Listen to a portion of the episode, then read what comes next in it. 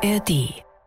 Ich hatte für diesen Podcast schon viele schöne Begegnungen, aber eine war besonders beeindruckend. Äh, hier Pokal, ich habe zweimal und die Schale habe nur einmal. Das ist Ailton, kennt ihr natürlich. Also die Begegnung war auch schön, meine ich in diesem Fall aber gar nicht. Zu unserem Gespräch bringen Mitarbeiter aus dem Museum, also dem Werder Museum im Weserstadion, nämlich zwei Kisten in die Spielerloge in der Ostkurve. Felix Gerhardt und ich dürfen sie öffnen, die beiden Schmuckstücke herausholen und sie an Ailton übergeben. Ist toll, toll zurück, diese, diesen Moment von 2003, 2004.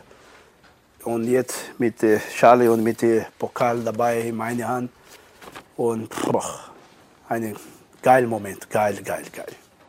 Als er das sagt, trägt er den goldenen Pokal auf dem rechten und die silberne Schale auf dem linken Arm. Es sind nicht die Originale, sondern Nachbildungen.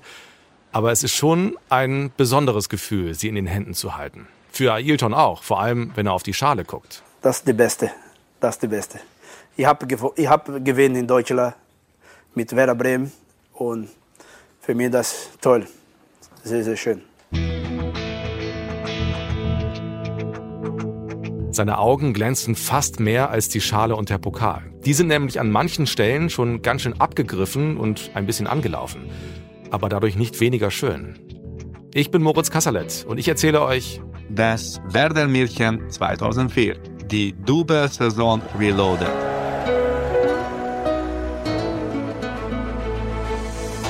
Dies ist ein Podcast von Radio Bremen und dem Norddeutschen Rundfunk über eine Saison, die wir alle nicht vergessen haben. Jeden Mittwoch gibt es eine neue Folge in der ARD Audiothek.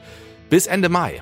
Und wenn ihr genauso viel Freude an diesem Podcast habt wie ich, dann empfehlt ihn gerne weiter, folgt und abonniert uns, dann verpasst ihr nämlich keine Episode. Und wie sehr die Double-Helden in Bremen immer noch verehrt werden, sieht man immer dann, wenn sie vor einem großen Publikum zusammenkommen. Ich erinnere mich noch gut und gerne an das Abschiedsspiel von Claudio Pizarro im vergangenen Jahr. Und dann hätten wir da noch eine Nummer 32. Das ist... Da ist es bei Ailton besonders laut geworden. Ja, die Leute oder die Fans weiß, dass Ailton Werder Bremen in hat. Egal wo ich spiele. Ich habe in Schalke gespielt, ich habe eine Kurzzeit in HSV gespielt. Aber die Fans er weiß genau, Ailton ist noch ein Werder. Und bleibt so. Bis ist gestorben, ist bei Werder Bremen. Ach, romantischer wird's in dieser Folge nicht mehr. Wobei es aus der Double-Mannschaft einen gibt, der vielleicht noch ein bisschen mehr verehrt wird. Den nächsten Mann klinge ich an, mal gucken, ob es funktioniert. La,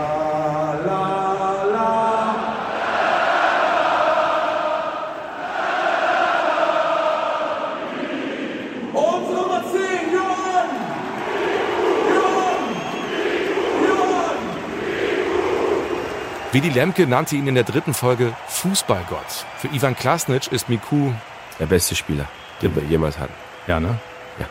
Das sehe ich genauso. Also klar, Diego war spektakulär, Klose war ein großartiger Stürmer wie Rudi Völler früher, aber Miku war einfach die Vollendung. Also mit seiner Eleganz hat er die Mannschaft einfach auf ein ganz anderes Level gehoben. Und wir versuchen wirklich alles, damit ich Miku treffen kann, haben auf allen Kanälen Kontakt aufgenommen. Per Mail, per WhatsApp, angerufen haben wir. Bonjour Johan, c'est Lena du NDR, encore une fois. Meine liebe Kollegin Lena ist nämlich Halbfranzösin, aber bisher haben wir ihn nicht an die Strippe bekommen. Wir bleiben aber dran.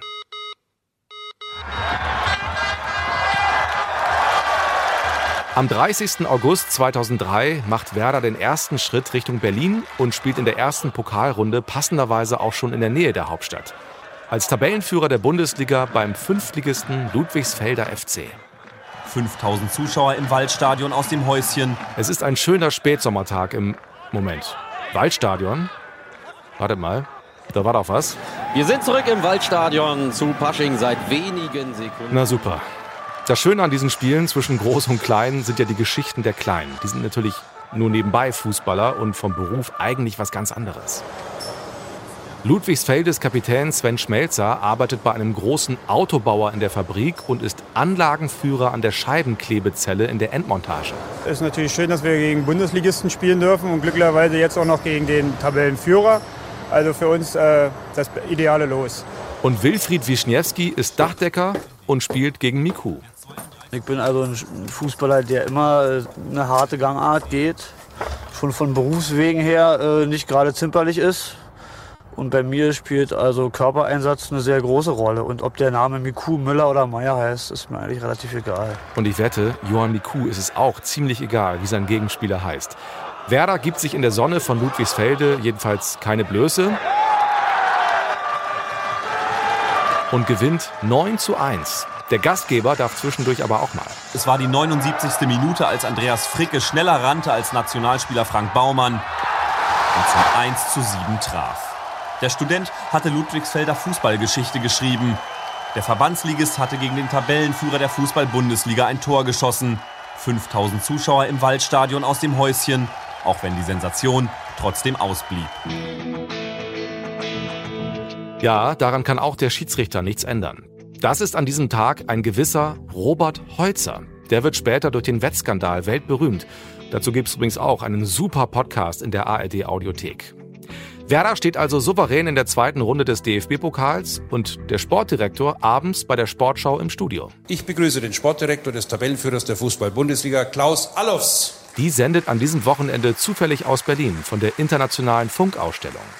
Der Pokal ist aber nur Nebensache. Ich glaube, über dieses Spiel sollten wir auch nicht mehr allzu lange reden, sondern über die für viele, auch Experten, überraschende Tabellenposition von Werder Bremen, Tabellenführer in der Fußball-Bundesliga.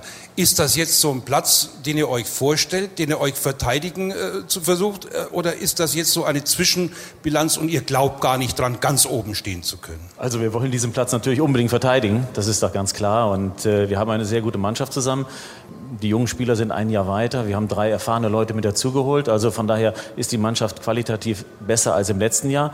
Wir sind diesmal endlich mal gut aus den Startlöchern gekommen und äh, jetzt möchten wir auch gerne da oben bleiben.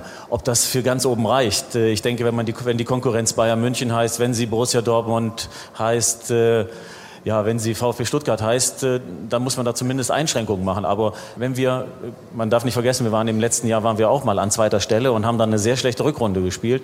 Wenn wir das hinkriegen sollten, dass wir in dieser Saison konstanter spielen, dann äh, ist es durchaus möglich, dass wir vielleicht da oben den einen oder anderen ärgern können. Letzte Saison sagte man in Bremen auch ein Torhüterproblem nach, obwohl Thomas Schaaf das immer verneint hat. Mhm. Hat sich da mit dem Einkauf von Andreas Reinke auch eine Konsolidität eingebaut? Ja, natürlich, wenn man einen Torwart wie Andreas Reinke holt, der mit 34 Jahren natürlich äh, unheimliche Erfahrung hat, dann äh, macht sich das auch äh, auf die Hintermannschaft bemerkbar. Die Mannschaft wirkt insgesamt etwas ruhiger, aber man muss sagen, das äh, stimmt, dass wir zu Beginn der Saison, der letzten Saison ein Problem hatten, aber Pascal Borel hat das sehr gut gemacht und ist auch weiterhin ein Torwart, an dem wir glauben, der auch äh, eine gute Zukunft vor sich hat. Aber im Moment ist es eben Andreas Reinke, der mit seiner Erfahrung eben die, der Mannschaft die nötige Ruhe gibt und das hat sicher dazu beigetragen, dass wir bisher erst äh, zwei Gegentreffer in der Bundesliga bekommen haben. In vier Spielen. Die ganze Mannschaft schwärmt von Andi Reinke. Endlich hat Werder wieder einen richtig guten Torwart. Ich höre in den Gesprächen heraus, dass er als Persönlichkeit unglaublich wichtig ist in dieser Double-Saison. Frank Baumann ist damals der Kapitän und auf dem Platz als defensiver Mittelfeldspieler in der Raute gar nicht so weit weg vom Torwart. Ja, aber Andi war, ist eine Mischung also einerseits hat er diese Ruhe ausgestrahlt, andererseits äh, war er auch sehr direkt in der Ansprache. Auch da sowohl, ähm, wenn ihm auf dem Platz was nicht gefallen hat, als auch ähm, mal in der Kabine.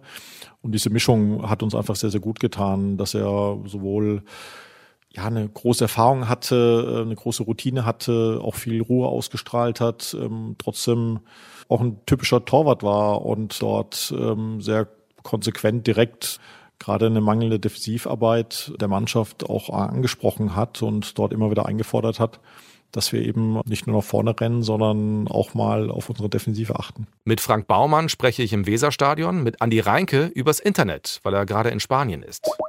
Wir hatten ja auch schon ein paar Charaktere auf dem Platz gehabt in der Mannschaft mit Miku zum Beispiel Waller und wie sie alle hießen, Ismail, wie sie alle hießen, da muss man sich ja auch ein bisschen anlegen können und äh, trotzdem respektvoll mit umgehen können. Und das hatten wir auch gehabt. Es gab ja schon gewisse Reibereien im Training, aber wir waren, wenn es auf den Platz ging, waren wir eine Einheit und das hat gut geklappt, dass wir uns auch im Spiel uns äh, dirigieren konnten und auch sagen sollen, so und so und auch mal keine schönen Wörter äh, benutzen musste, konnte, durfte und trotzdem danach zusammen Bier getrunken haben. Das war, glaube ich, ganz gut dabei. Das war für mich wichtig. Im Spielfeld ist eine Geschichte und im Spielfeld danach ist noch viel wichtiger, wieder zusammenzukommen.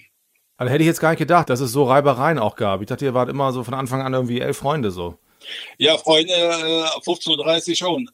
Aber nur mit Freundschaft kannst du kein Spiel gewinnen. Das ist halt das Problem. Wenn du nur Freundschaft hast, geht das nicht. Es gab schon schwere Reibereien auf dem Trainingsplatz und äh, aber in der Kabine wird viel rumgefaxt und gemacht und getan und gesagt, das war alles gut.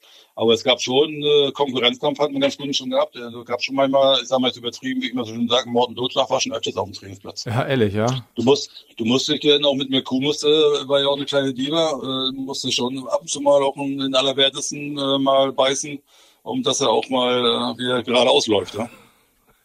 Und das musste, das wird kein 25er oder 18-Jähriger können, ne? Ja. Und bei mir dann äh, war das dann schon ein bisschen, ja, vielleicht ein bisschen mehr dann in dem Fall auch Respekt. Also Andi Reinke hat Johann Miku häufiger mal in den Arsch getreten. Äh, gestreichelt, ja, ja, getreten, wie man so schön sagt. Ja, ja. Äh, wir haben uns schon ab und zu mal gerieben, auch mit anderen, aber oder die auch untereinander, äh, da gab es schon ein paar, paar Szenen schon, das schon ganz schön heftig daherging. Aber es war relativ schnell alles wieder Lot beziehungsweise am Samstag war das ja im Großen und Ganzen äh, hat das ja gestimmt. Sonst hätte es ja nicht funktioniert. Das, sonst funktioniert sowas nicht. Das ist ja ähnlich wie mit Lauter und mit Werder. Die haben zwar gute Mannschaften, ganz klar gehabt, aber man kann es ja nicht mit vergleichen mit Bayern München und Co. AG. Ja. Die Stärke war schon die Mannschaft. Mit den einzelnen Spezialisten drin, aber die Stärke war schon die Mannschaft und die Gemeinschaft vor allen Dingen. Das sind wirklich spannende Einblicke, auch über Miku. Und die Karriere von Andi Reinke ist spannend. Er kommt aus Mecklenburg-Vorpommern, ist also in der DDR groß geworden. Nach der Wende zum HSV gewechselt, hat danach auch für St. Pauli gespielt und ist dann zu Kaiserslautern gegangen. Mit dem FCK ist er abgestiegen, Pokalsieger geworden, aufgestiegen und 1998 direkt Meister geworden. Also mit Fußballmärchen kennt er sich aus. Fünf Jahre später spielt er für Murcia in der zweiten spanischen Liga. Und jetzt kommt Manfred Müller ins Spiel. Der ist damals Geschäftsführer bei Werder. Also ich bin häufiger in Spanien, weil wir da eine Wohnung haben und ich bin häufiger bei Klaus Hofses. Das ist der damalige Bundestrainer im Tennis gewesen, bekannt noch mit Steffi Graf in der Zeit. Und der sagte eines Tages zu mir, du, in Borussia ist ein Torwart, in der zweiten Liga. Der wird wahrscheinlich Torwart des Jahres in Spanien. Den müsst ihr euch mal angucken. Wobei Klaus Hofs auch ein Werder-Fan ist, muss ich in diesem Zusammenhang sagen. Und dann ergab sich das, dass ich den Berater von Reinke am Telefon hatte und habe mit ihm einen Termin ausgemacht für Klaus Allofs. Und äh, Klaus sagt, ja, wann soll ich es machen? Ich sage, ja, ich habe auch schon den Termin ausgemacht. Treff dich mal mit dem. Thomas Schaaf und ich, wir haben uns in den Flieger gesetzt sind nach Spanien runtergeflogen, sind dann mit dem Mietauto, sind wir dann, ich weiß gar nicht mehr, wo das Spiel war, aber das war irgendwo in der, in der Provinz, sind dorthin gekommen. Es, es war eine schreckliche Fahrt. Die Zeit lief uns davon und, und als wir ankamen, das Spiel hatte schon begonnen und, und man wollte uns nicht reinlassen und dann, dann haben, wir, haben wir den Verantwortlichen dann doch noch ans Telefon bekommen, so dann hat er uns reingelassen, aber dann war es, glaube ich, auch schon kurz vor der Halbzeit. So, in der zweiten Halbzeit hat dann Andi Reinke, wir wollten, wir wollten jetzt sehen, dass er durch die Luft fliegt, dass er die Flanken wegfängt, dass er all das macht, was man vom Torwart sehen möchte. In der zweiten Halbzeit hat er dann, glaube ich, ich glaube, zwei oder drei Bälle zu halten bekommen. Die hat er dann auch souverän gehalten. Und äh, also, um es kurz zu machen, wir konnten uns von seiner sportlichen Verfassung kein großes Bild machen. So, und trotzdem, wir haben dann später auch gesprochen und, und wir haben dann einfach gesagt, hm, das passt irgendwie und, und das ist wirtschaftlich, ist das für uns so eine ja, ist das jetzt nicht das große Risiko. Wir machen das. wie gesagt, eben mit dem kurzen Draht eben zwischen Thomas und mir war das natürlich, äh, wenn man dann auch äh, davon überzeugt war, hat man eben dann auch manchmal ungewöhnliche Dinge gemacht und ja, und das hat sich als auch als neben vielen anderen als Glücksgriff erwiesen. Und ein paar Wochen später kommt Andi Reinke mit seinem hellgrünen Bulli nach Bremen und bekommt erstmal ein Parkticket am Weserstadion. Die Geschichte hat er uns in der dritten Folge schon erzählt. Er freut sich aber, in Bremen zu sein, um seine Kinder wieder in der Nähe zu haben. Werder ist also in der zweiten Pokalrunde und bekommt ein Heimspiel. VfL Wolfsburg. Und in der Bundesliga bleiben die Bremer an der Tabellenspitze. Logisch, die Liga hat ja Pause gemacht. Die Vertragsverhandlungen mit Mladen Kristajic geraten übrigens plötzlich ins Stocken. Verlässt der Werder doch? Ja, das Thema wird in den kommenden Wochen noch richtig fett. Wir denken mit diesem Podcast ja an das Werder-Double, aber noch etwas jährt sich zum 20. Mal. Hallo, hier ist Frank Baumann. In der nächsten Folge feiern wir ein Jubiläum. Kleiner Tipp, es hat was mit Weißbier zu tun.